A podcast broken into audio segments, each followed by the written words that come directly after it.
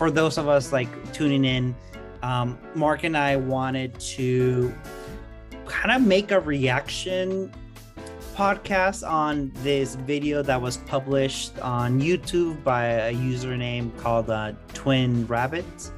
Um, and the title of the video is called Stolen Anarchism Playing Indian and the Roots of Collectivism. This video was published about a year ago and it made um, a lot of waves around um, the Twitterverse, the BreadTube.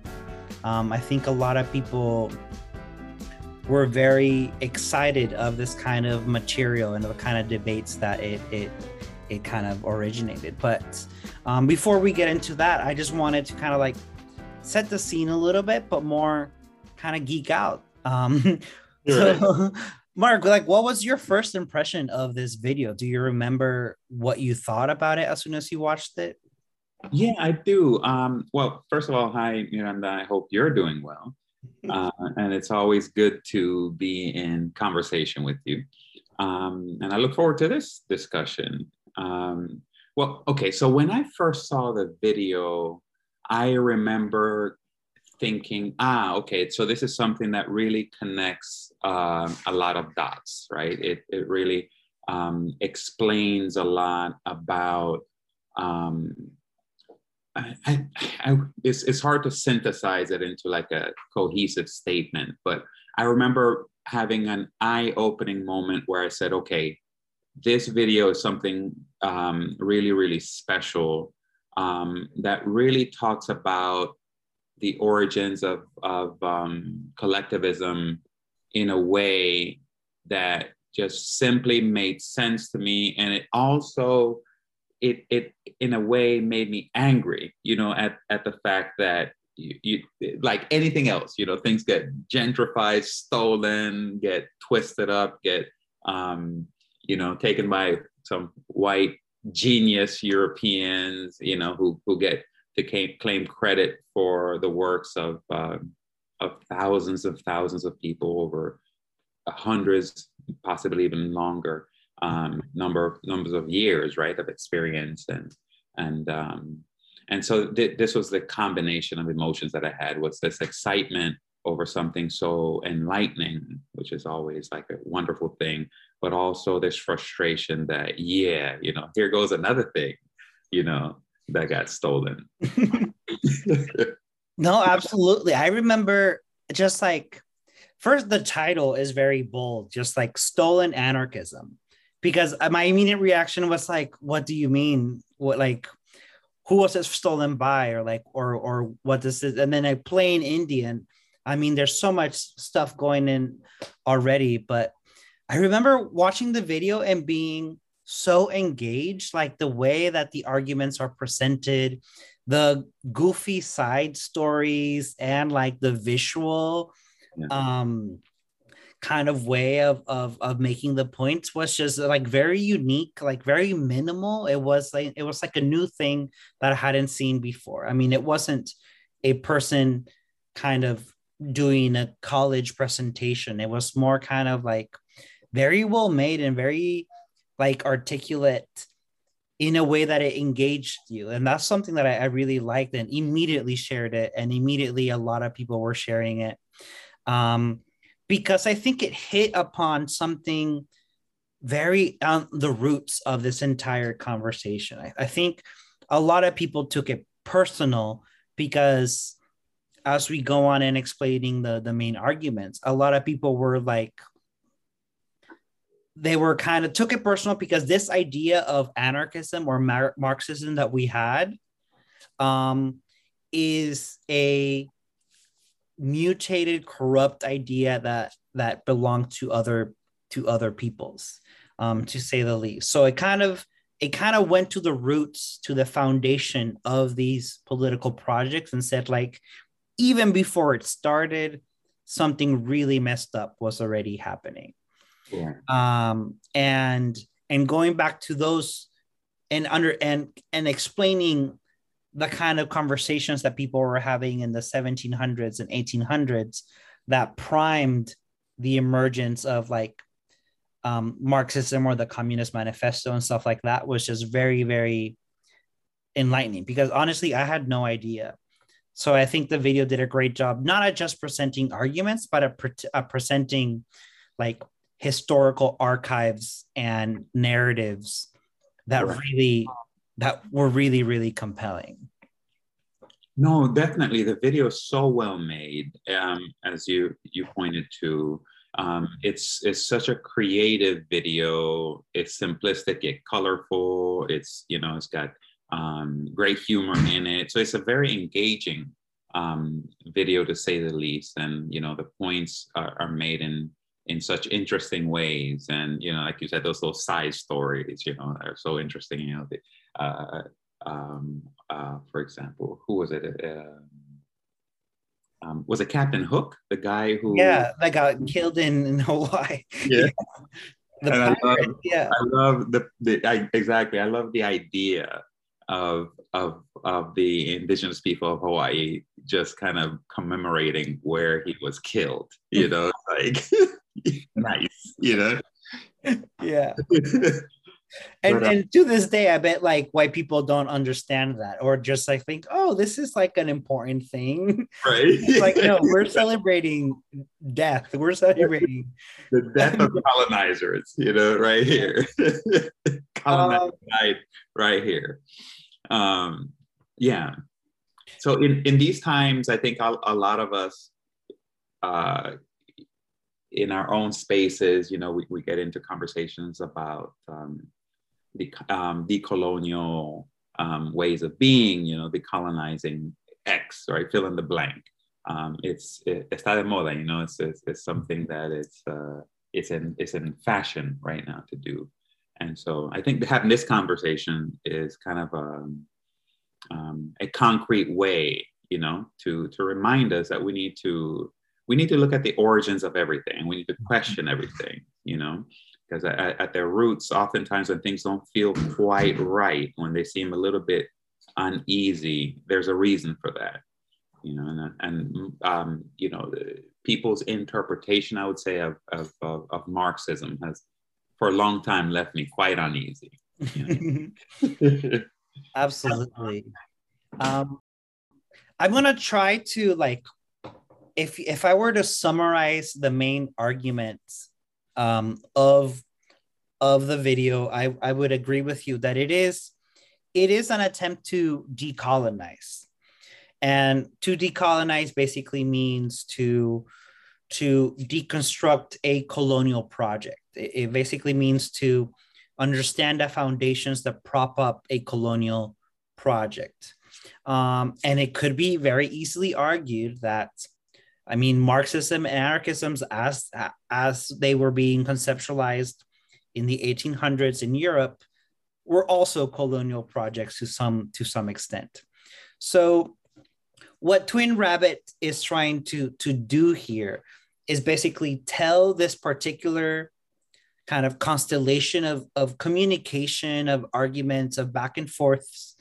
Um, because he wanted to understand where did marxism and anarchism got their anthropological ideas from what were what was the kind of anthropological foundations that made marx write about primitive communism and made and and the entire conversation that was happening so he basically come up and and not comes come up pinpoints to a main writer um, his name is um, Henry Morgan.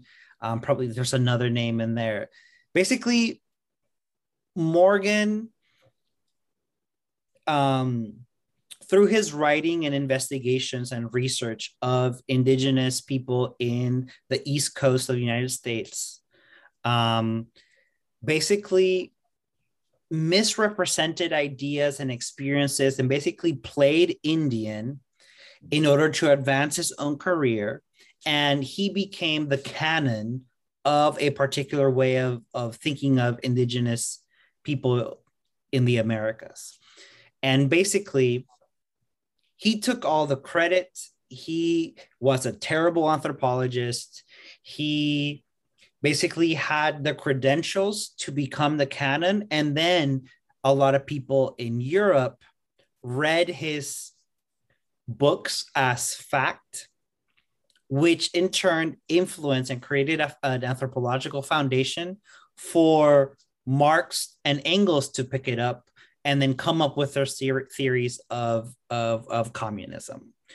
So basically, the very foundation of how Europe was thinking and talking about indigenous peoples was already flawed and it was already racist and it was already sexist and it was already understood under a, under a particular colonial gaze, I would say. So obviously, Marxism and anarchism are not sacred, holy ideas that just emerge out of thin air. They were they emerge out of a very toxic foundation. Um, is how I would attempt to to describe one of the main things that that Twin Rabbit is trying to do. Ideas don't come from singular geniuses. They come from groups of people deciding that something has merit which means ideas as big as Marxism or communism or anarchy didn't just miraculously appear.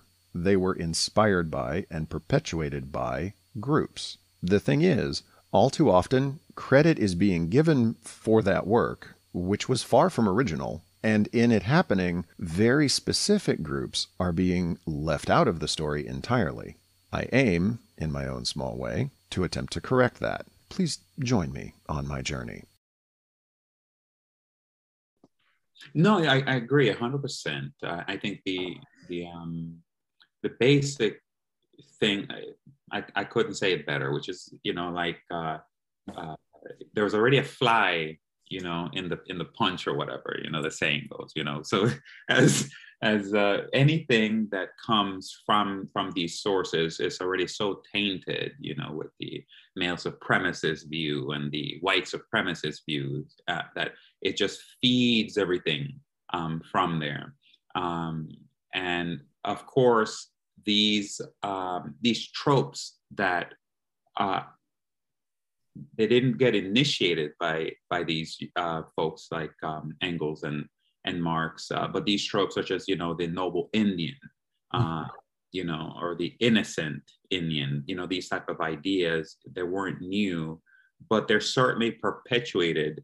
And I personally think it's very very important for people to pay close attention to these things because of some of the long-term consequences of, of these type of ideas, you know, such as, you know, these um, concentration or relocation camps, you know, which occurred uh, all throughout the Americas. It occurred in Nicaragua in, in the 80s, you know, when the Sandinistas took over power, you know, this idea that, uh, you know, these stupid, uh, innocent, um, naive, um, um, savage, you know, jungle, Miskito people, need to be brought in and be made into Nicaraguans by having, you know, relocate them from from um, our native lands um, into um, into different areas. Of course, there were strategic reasons for them to relocate people or whatever, but you know, these tropes do have origins way from the beginning,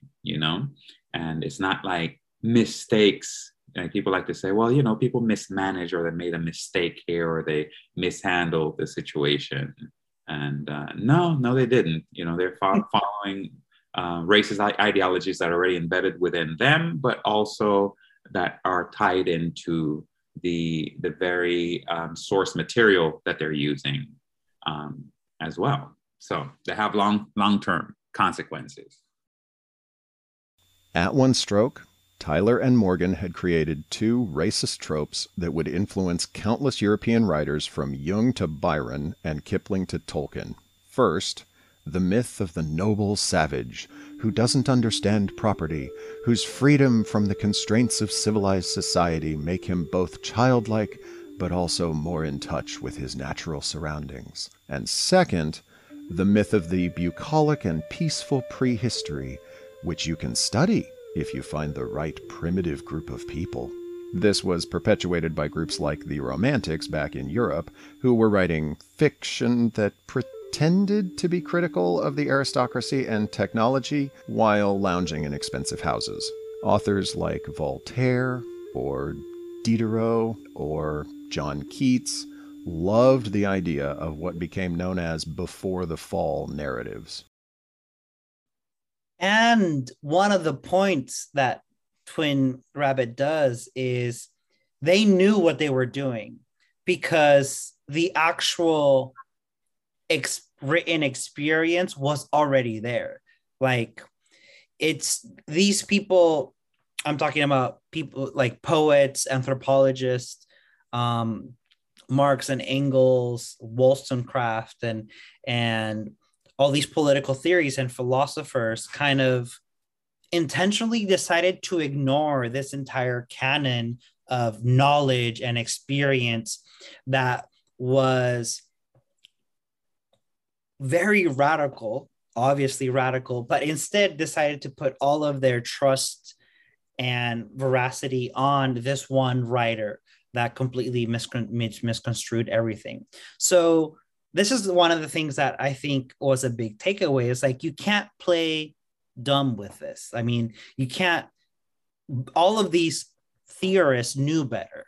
Right. But this is this is a, a a concept that that is kind of introduced. It's like these were pet theories. These were intentionally misconstrued theories in order to prop up European like supremacy.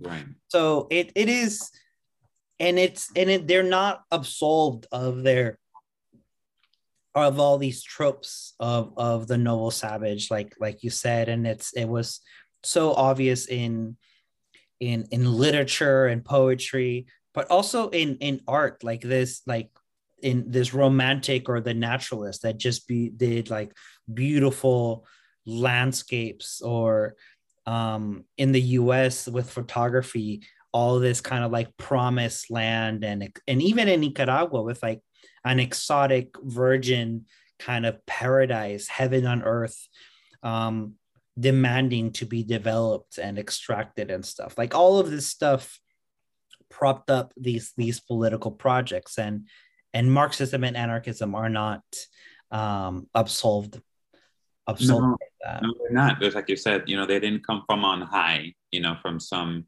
you know, from some divine source onto like one uh, or a couple of, of genius individuals who sat down and, and just had a, you know, eureka moment or like, oh yes, I know what it is. You know, people need to live in community and and not, you know, and and uh, live in, in a society that's more egalitarian and maybe maybe women should have equal rights to men.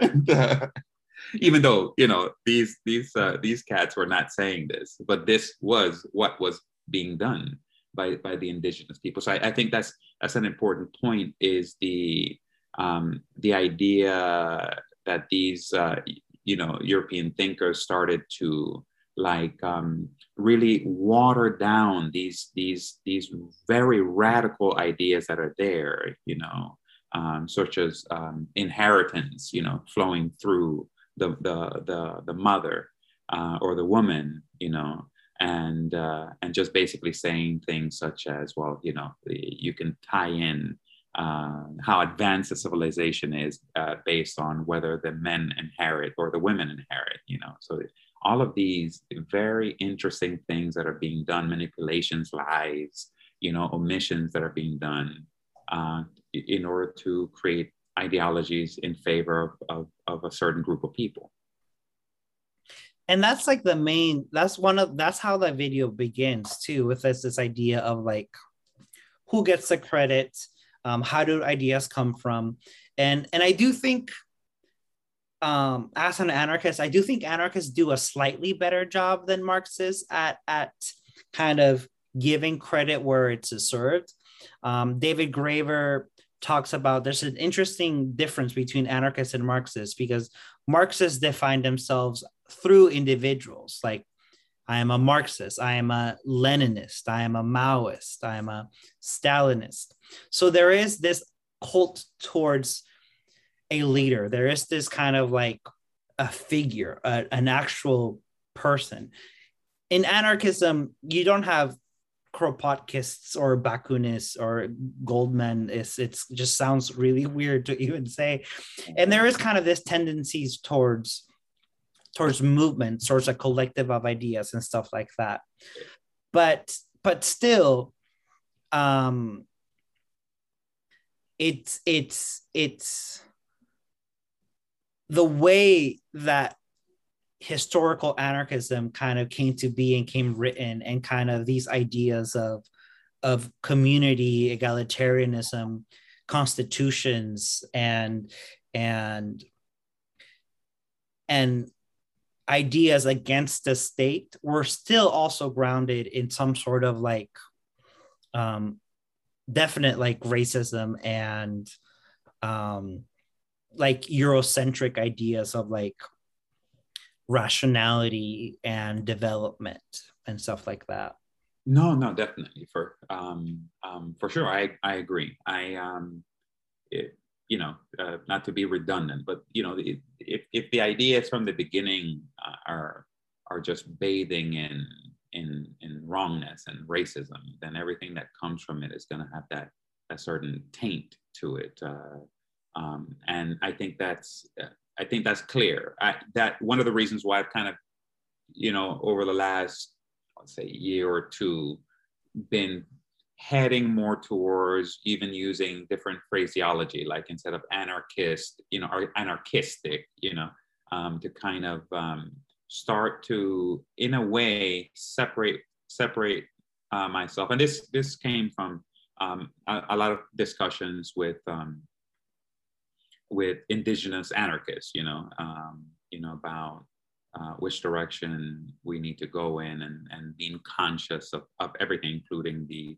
the um, the way that we define ourselves. But uh, more to your earlier point, I think it, it is interesting that Marxists tend to be more tied into personality. You know, there it, there's a, a, a uneasy cultish, you know, following a certain individual and making them into kind of a, a Santa Claus or you know uh, mm-hmm. a, a, Jesus type of figure, you know that you um, revere and that can almost do no wrong. And it's it's interesting because in in it it's it's that particular way of thinking of tying what one believes to an individual person is so problematic but it's so common like you could see it in Trump supporters, you know, who don't care at all, you know, about um, about what ideas are being put forward by Trump. What matters is his personality, and some people are the same way. You know, the,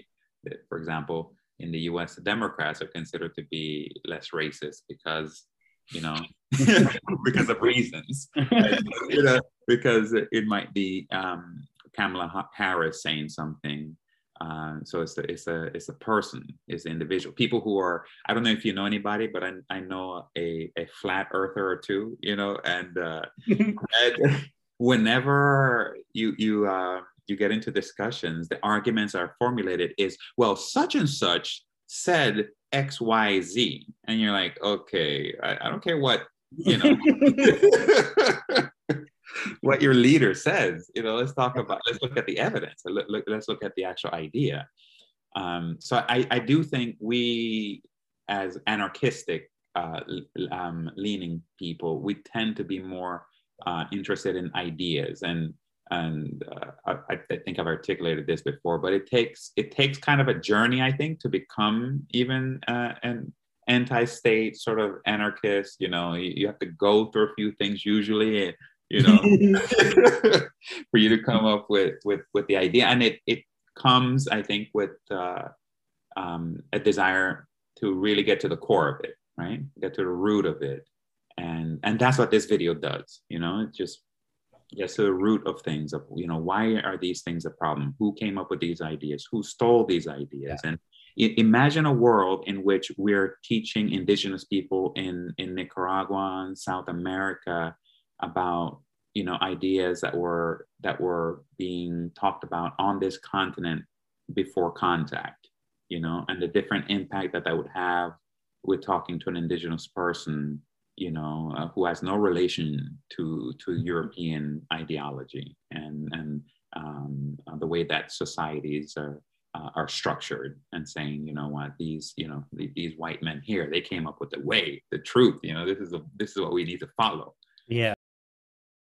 Even though Lewis Henry Morgan put Eli Parker in the credit for his first text, League of the Ho-dé-no-sau-nee or Iroquois, in 1851, it didn't really help because there was no co author credit, and he never really credited Parker again. However, Morgan got a co author credit when someone else wrote a book about him. Specifically, Frederick Engels gave him part of the title in his magnum opus. The Origin of the Family, Private Property, and the State was subtitled In the Light of the Researches of Lewis Henry Morgan. In fact, Engels gave over whole sections to praise how important and or brilliant Morgan was. By the time Morgan died in 1881, he'd published half a dozen texts on the kinship system of the Iroquois, the architecture of the Iroquois, the ceremonies of the Iroquois. For all that, Morgan has been given such illustrious titles as the father of kinship studies and the father of American anthropology. His work was so often quoted, they started using U.S. native tribes to name various kinship systems, a method which only died out in the last few decades. His work was so pervasive, I can remember seeing his book, Systems of Consanguinity and Affinity of the Human Family, on an undergrad recommended reading list, even though it was published in 1871. Worst of all, he did what Edward Burnett Tylor had done back in England and decided Darwin's writings on species evolution was a synonym for species improvement. If species improve over time, so the argument goes, societies must improve over time too. They both combined that with the Industrial Revolution and created the Comprehensive Social Evolution Model. It's also called Unilineal Evolution Theory, outlined by Morgan in his seminal text, Ancient Society, or Researches in the Lines of Human Progress from Savagery through Barbarism to Civilization, published in 1877. Pay special attention to that sequence savagery to barbarism to civilization. It'll come up again.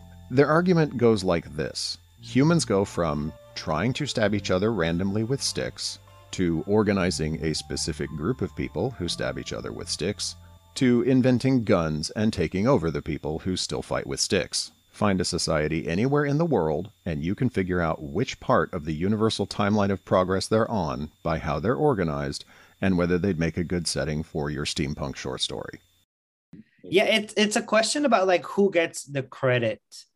And it's a question about this saviorism this kind of like very religious kind of like who's the savior? Like who who has the knowledge? Very hierarchical stuff but like what the video wants to do is aim the narrative or aim the conversation towards the people that deserve the credit because they've been living this way. Um, it might seem radical to us, but it is just a way of life. It's it's literally the way that makes the most sense. Um, and kind of celebrating that. In, in in the case of the video, is like the the Iroquois and the the Lenape here in in in PA, and it's basically there's so much beautiful ways of, of organizing society, organizing people, organizing your institutions that were obviously working until colonization um, happened. And then to put, I don't know what the phrase is, to put lime over the wound, and then they steal it and claim it their own and claim it that there are the true men of enlightenment that have come up with an idea and get all the credit. I think it's it's what made us angry. I kind of I can read that. That's the the part that angers us. Is like these ideas were stolen and then celebrated as if white people created them. Right. But I wanted to move um, into a big chunk of the video, which was kind of analyzing um, the way knowledge was created and distributed um, in the 1800s. So, first of all, we're we're talking 1800s, like industrialization was beginning, both both beginning. Global transportation was also happening. There were people taking surveys. There were people learning new languages. There was naturalists and anthropologists that wanted to study and were interested in, in, in learning about other cultures, but they are bringing so much baggage, so much unquestioned baggage with them that immediately um, interrupts any kind of like honest communication, in my opinion. I mean, we're not talking about anthropologists now, which I do. I respect anthrop- an- anarchist anthropologists, but just imagine anthropologists in the 1800s kind of having these encounters and figuring things out and and translating that for European audiences. So the main ways that that knowledge was legitimized was, I mean, through through text, through writing in English, through sending ma- um, mail to your to your other institutions in, in Europe. Um, and this already was done by people with credential. Like already, not everybody had access to to to the materials to know English, to cross the ocean, to send mail, to to be respected. So we're already talking about a very small circle of quote unquote intellectuals and and universities and stuff. Um, and they were all kind of validating each other. It was they were all kind of like giving each other the credentials that they needed. Um, and because it was part of this particular age, everything was seen as cutting edge or as as innovated or, or as or as interesting. Um, and here's where marx and engels just kind of grab these ideas that were in the in in circulation and and came up with um, the communist manifesto. So that's one idea like thinking about how is how was knowledge produced in the 1800s um, and what role did anthropologists play? Right so what you're saying is that you're hearing the voice of the most privileged of the privileged you know and the most elite of the elite. And this is a voice that we're hearing. This is a voice that we're reading. We're not you know we're not necessarily speaking or listening to the perspectives of everyday people because the trope Morgan helped to invent was precisely what Marx eventually called primitive communism. Marx said previously he'd proven primitive communism existed by working backward from the more recent history of slavery, feudalism, and capitalism, proving by induction that primitive communism must have existed somewhere in prehistory. With Morgan's work, they supposedly had scientific backing to confirm their theory. Of course, the fact Penn had proven them all wrong 50 years before, and the fact Morgan's definition of progress hinged on the very resource hoarding and complex class hierarchies that Marx and Engels were attacking, Marx and Engels handily ignored, much as Voltaire and Diderot had ignored the complexity of the societies they used as a backdrop for throwing spitballs at the Pope 20 years before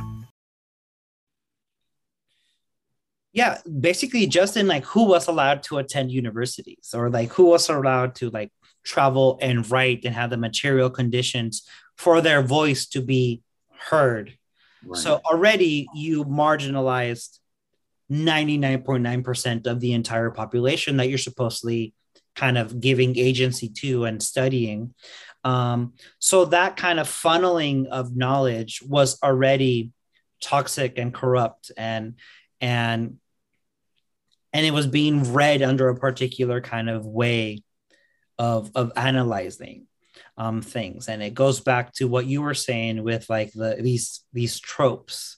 Like why did why was europe fascinated with indigenous people at the moment? Right. Um well i think well, for I, I, I know you might have been asking a rhetorical, but I, I, I think in part the obsession with with indigenous people at the time is that we have to look at the political and the historical context. So this is a time when people's lands are being taken, you know, and so you have to be able to, if you're if you're so-called Christian people and a Christian nation, you know, nation. Uh, um, or Christian individuals, you can't just go over and be like, give me this, this is mine. You know, you have to create um, either unruly, violent savages who don't deserve the land, or you have to create um, basically noble savages that um, are too innocent to know what to do. They can't exploit the land properly. They're not taking proper proper uh, care of this uh, they need to be governed. They need to be governed. That's right. so um, you have to create ideologies, you know. So all, all of the, the, the natural scientists, um, as they would have been called, uh, you know, start to create, um, get together, and like you said, reinforce each other's ideas. You know, these racist ideas about, um, you know, everything from uh, human evolution. You know how you know. Uh, how they're they're supposed to be more higher up on the on the on the uh, uh, yeah, evolutionary uh, ladder and therefore know better you know and um, um, and all these other things you know that you know basically racial science you know um, is you know looking at other people um, almost as if they were uh, animals in a zoo and coming up with ideas about what makes them tick you know and saying, okay, we are here, you know, so we're better, you know, up the ladder. And here they are in their evolutionary ladder here. And, you know, and, and we need to come in and we need to, we need to accelerate this situation, right? Uh, let's teach them English and cut their hair. And, you know, we just happen to take their land while we're at it. You know? Yeah. I mean, that's, it's, it's so ridiculous that whatever they were studying, they were intentionally trying to figure out so how do we justify that white Europeans are better than everybody else? yeah. It was literally, it yeah. was literally just like in anthropology, in like history, and and and you're you're absolutely correct. This kind of Darwinian way of understanding the world of like survival of the fittest, or like Hegel with like the stages of history yeah. Uh, Europe was just like at the top. It was like enlightenment, science, rationality, art, poetry, uh, like poetry, politics. It's just like once you have that kind of attitude, whatever you're studying, you're just kind of using to justify and to otherize these other communities, or you're just like not as advanced as Europeans. And, and this was happening um, as you said, at a racial level, we were talking about um, eugenics, we were talking about phrenology, just like that. Literally, law and science and rationality li- was validating the idea that white um, European men were were the the epicenter of of humanity um, and everything. But then anthropologists did the same thing by thinking about culture. And this is what this dude Morgan basically laid the foundation for for for that. Um, so basically, it's such a spoiled project to begin with because you can't do an authentic, honest kind of curiosity driven. You you don't meet indigenous peoples as equals. You're already meet them with this idea of like whatever you tell me, I want to prove that Europe, Europe will be better. Right. So it's not accepting difference. It's basically whatever othering knowledge is presented, you will hierarchize it, and Europe will will be privileged.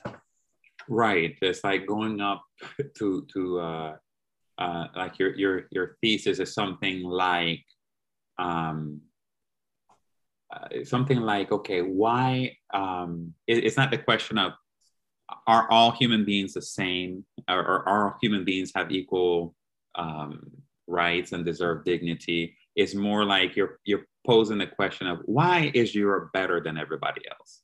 You know, let's discuss. So here are 20 reasons why Europe rocks and right. America suck. Right. Published by the Royal Academy Academy of Smart People. That's right. We're also Europeans.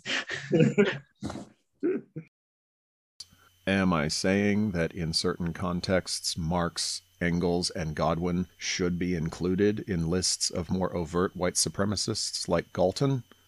Yes. And I'm not the only one saying it either. When they republished Engels's original essay for Origin of the Family, one century later, the editors of Population and Development Review prefaced their December 1988 issue by saying, Occasionally, an unmistakable tinge of what today would be labeled male chauvinism appears. Also, and perhaps more surprisingly, there is a strong element of social Darwinism, normally associated with conservative thought and politics. Yeah. And and it's and it's true. I mean, we still see this to this day, just like these Eurocentric tropes about land as resource or of like human nature. I mean, these tropes, they might be funny, not even funny, they might be like done in a literary way of just like how you write a story and the way that indigenous peoples are portrayed in, in film and stuff. But at the end of the day, and this is one of the main points um, that Twin Rabbit really wanted people to know, at the end of the day, these tropes are establishing a white supremacy. Right. And you don't hear that a lot. You don't hear that Marxism is a low key, like white supremacist yeah, you don't. project, right? People don't say that. No, they don't. Working class project, but I don't know. right. Yeah. Yeah. This is exactly right. I, I and this is where I think a lot of people became offended.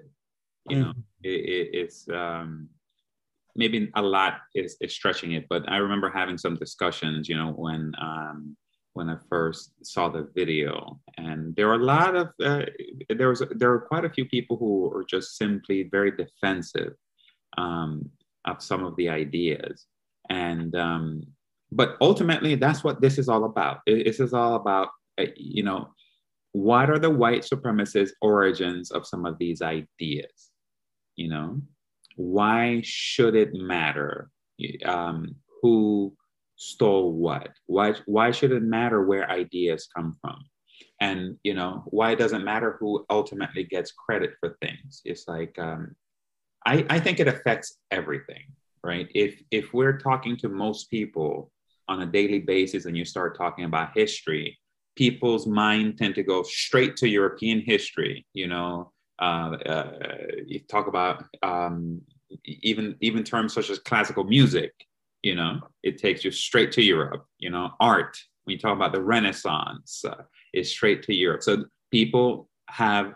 A, well, I, I, don't think it's a secret. You know that we we're living in a Eurocentric world, um, but I think we need to question all these things. You know, we need to question where do we get our history from and from what perspective from what perspective and uh, and it is problematic that a couple of um, um, like for example um, I don't know if you're familiar with uh, Zoe Samudzi. She's a kind of an anarchist um, um, author, younger, um, and you know she, I remember watching something that eh, like a discussion panel that she was on, and she basically said, "I've never written, I've never read Marx, and I never plan to," you know and uh, she, she, you know, it, we need to, to consider why that is. You know, um, not to say that you don't need to. I, am not a believer in that you need to avoid things. I think you have to, you know, um, be curious and and use your own um,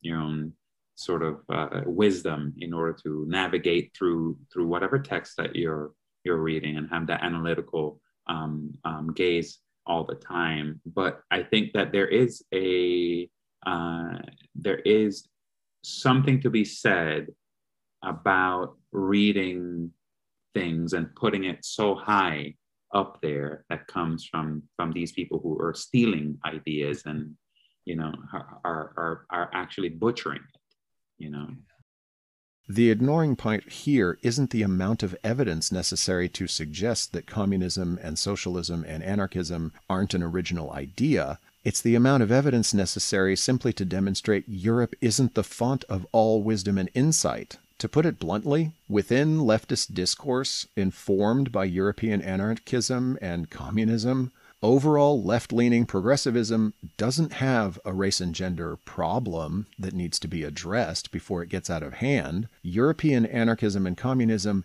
is the problem. Take two handfuls of sugar, mix them into a dough, bake it. Now take the first handful of sugar back out. The bigotry isn't the icing, it's the cake.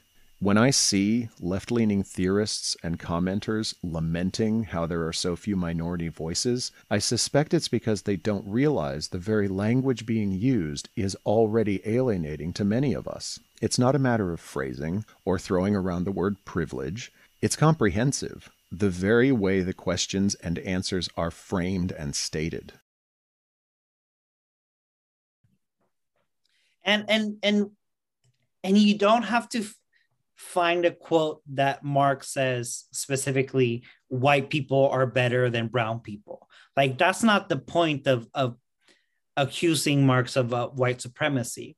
Is basically doing this very si- I, w- I would say simple kind of practice of like hey what was who was writing the books that influenced Marx and who were they?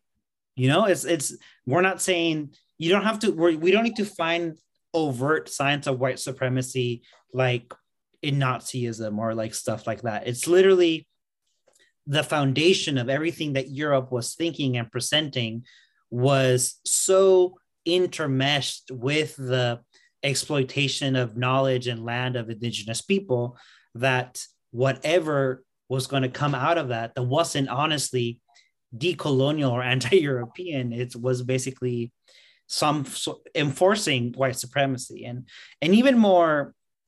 I mean, Marx and Engels and their theories of like just kind of you need to develop and you need to create an industrialized working class, which involves incentivizing creation of factories, cities, and advan- advancing history um, towards an industrialized set way in order to create the working class that they were trying to generate, which immediately ignores others people's relationship to land, work, play, politics, nature, spirituality, and, and everything else. It was basically if you're not industrialized, you have no revolutionary potential, and you just got to get out of the way and move to a city. And there was no way out of that. There was no way that indigenous people could be revolutionary subjects in this industrialist kind of European point of view. No, no, they're too naive. They're too, they're too, you know, noble for that. and it's and it's I mean, and and going back to to to the people that they were reading, it's just the video makes takes goes to length to explain how all of these researchers are unreliable narrators. Right. Like it was basically a pirate, a not so a wealthy, not trained anthropologist. It was basically all these people that already had so much overt baggage on it that there's no such thing as reliable narrations on speaking on behalf of these native communities because neither Engels or Marx or any of these people actually bothered to talk to actual native people. That's right. And it's not even like they were saying, oh, by the way, we are taking ideas from native people and we're reformulating it to fit a more Eurocentric uh, interpretation. That's not even, it, even that would be horrible, but they're not even doing that. they're saying this is our idea about how um, how the world should be organized, you know, and uh, and who are going to be the people to do it, you know, and, and as you said, first you need you know to organize at the workplace. So that means that uh, me as someone who who believes in the abolition of jobs, uh, you know, I'm out of luck here. First thing I need to do is go get a factory job and start organizing a couple of hundred of my buddies in, in order to, you know. So, yeah. Um, so like you said, you don't have to be overt with it, uh, but the problem's already there if you're willing to look, you know, because not all of us are European. the most of us. of us not. You know? Um, and and one example of this thing that you just say is like the, the video says like the literal Constitution of the United States, enormous chunks like the Constitution as celebrated as one of the most eloquent, articulate treaties of law, order, peace, humanity. Huge chunks of it were literally stolen from the great law of peace or like the, the, the great treaties that were done between indigenous peoples. The language was already there. The practice was already there. The, the, the concept, the idea, the, the literal culture was already there. But then stealing word for word this kind of way of of of thinking and claiming it as like the expression. It's it's it's so funny because the the the max conservatives republicans the maximum expression of america is the constitution and they don't know that the constitution was plagiarized by indigenous people. That's right. Uh, yeah it's, it's, slightly ironic right? Yeah.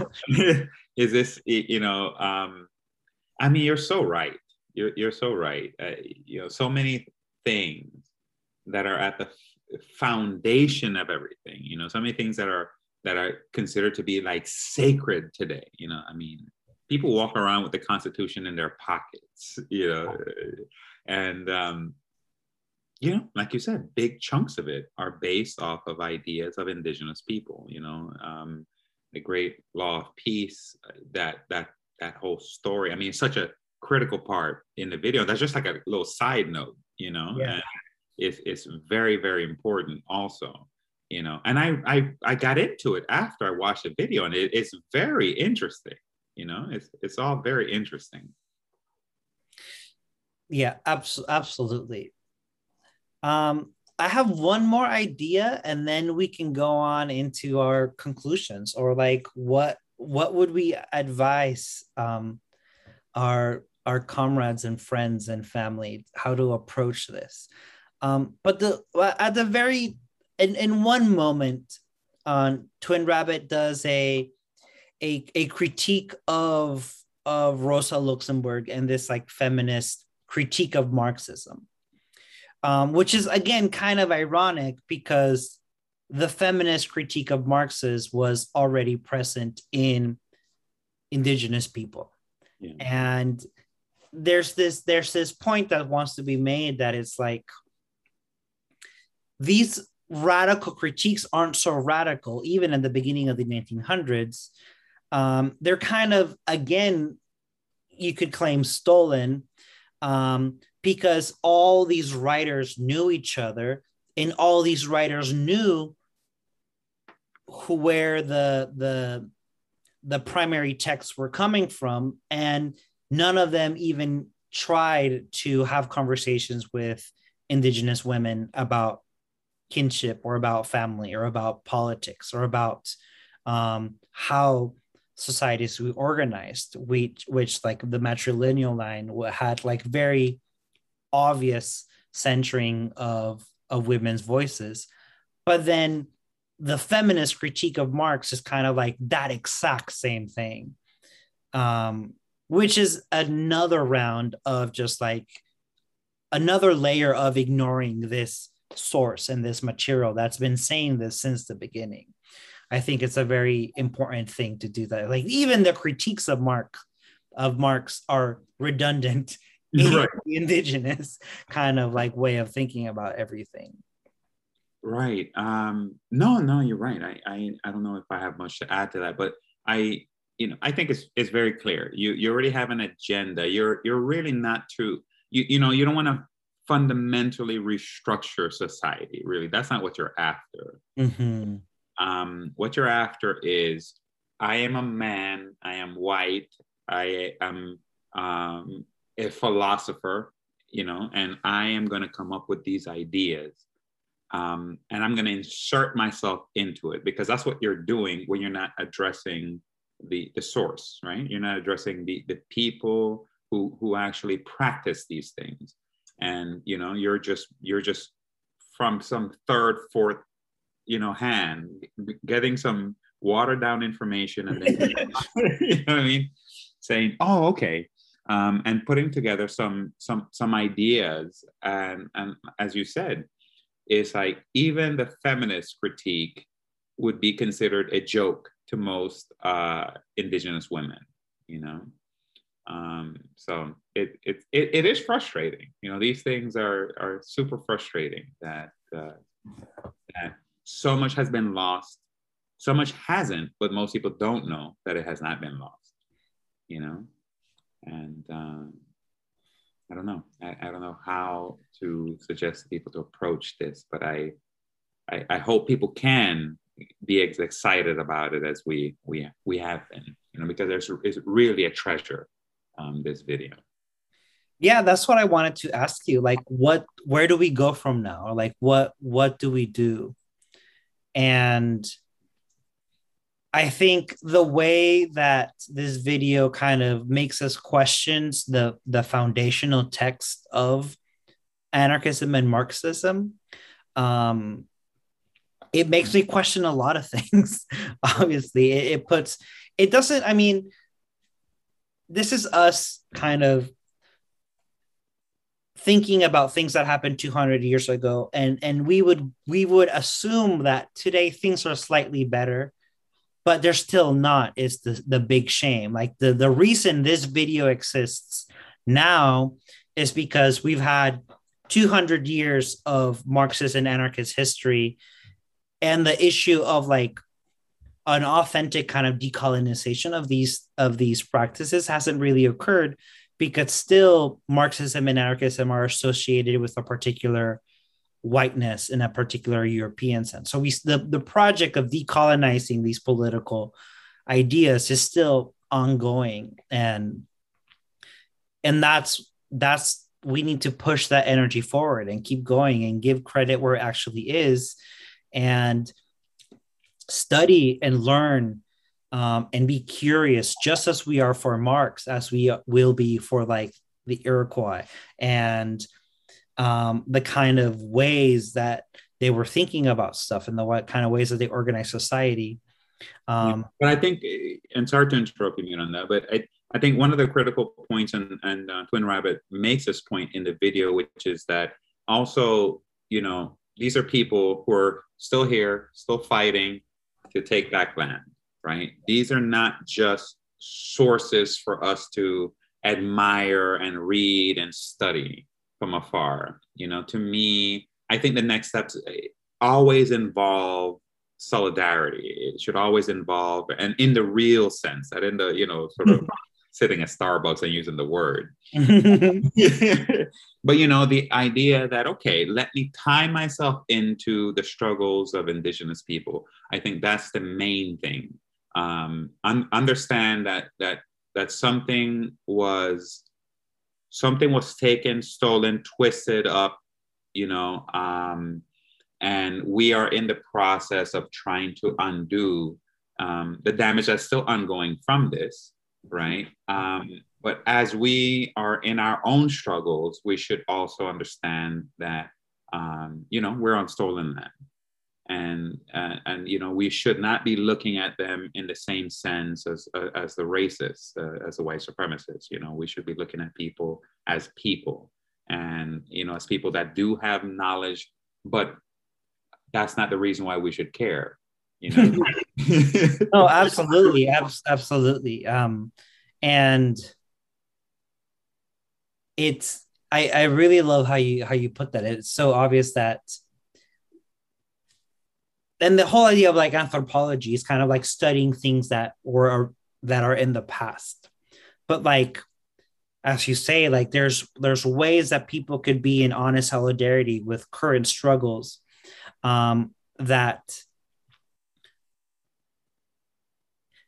help decolonize oneself decolonize politics and and and and upgrade the level of conversations that we're doing. And i think um Aviz, you and I obviously uh, greatly admire um, the Zapatistas, Kurdish, um, the Kurdish people, um, and there's examples all over the world in Latin America specifically of how indigenous communities are at the forefront, not of just like radical political change, but also of like radical environmental resistance. Um, and it's literal indigenous people that are saving the earth yeah. right now. Um, and and and we have to refocus everything on it and like literally put all of our energy in in in becoming and, and supporting in solidarity. Sure. I mean you know uh, people people who are who tend to be in the most vulnerable conditions should not carry the weight for all of this destruction that's taking place you know? Um, so that the least that we should be able to do is to say you know what? Um, let me acknowledge what is happening. Let me use my own curiosity to, to, to do research to see how i can get um, my mind to change right? To just uh, decolonize ourselves and work on ourselves and then from there you know do other things. Um, so i you know I, I, I think to me that's how i approach it. I approach it as as uh, as a way to carry forward struggle and how do i involve this in struggle you know, as opposed to just sitting back and being like, "Oh, this is very interesting." Ah, who knew? just moving on. Who knew? I thought I thought Marxism was sacred and it's a irrefutable science that is holy. Right. Um, but yeah, thank you so much, Mark, for your time. And that's everything I had planned for today. Maybe we do a, a follow up or um, see where we take the conversation um, in in other episodes. But I hope everybody listening enjoys this and keeps following Twin Rabbit and all the really cool stuff that they're doing. Um, yeah, become a Patreon and uh, you know show some love, show some support, and uh, um, hopefully, if anything, this conversation should encourage people to to watch and listen. You know. Uh, and then maybe leave comments, write us, you know, let us know what you think. Uh, get, you know, we'll even accept rude remarks. well, yeah, thanks so much, and we'll see you all next time.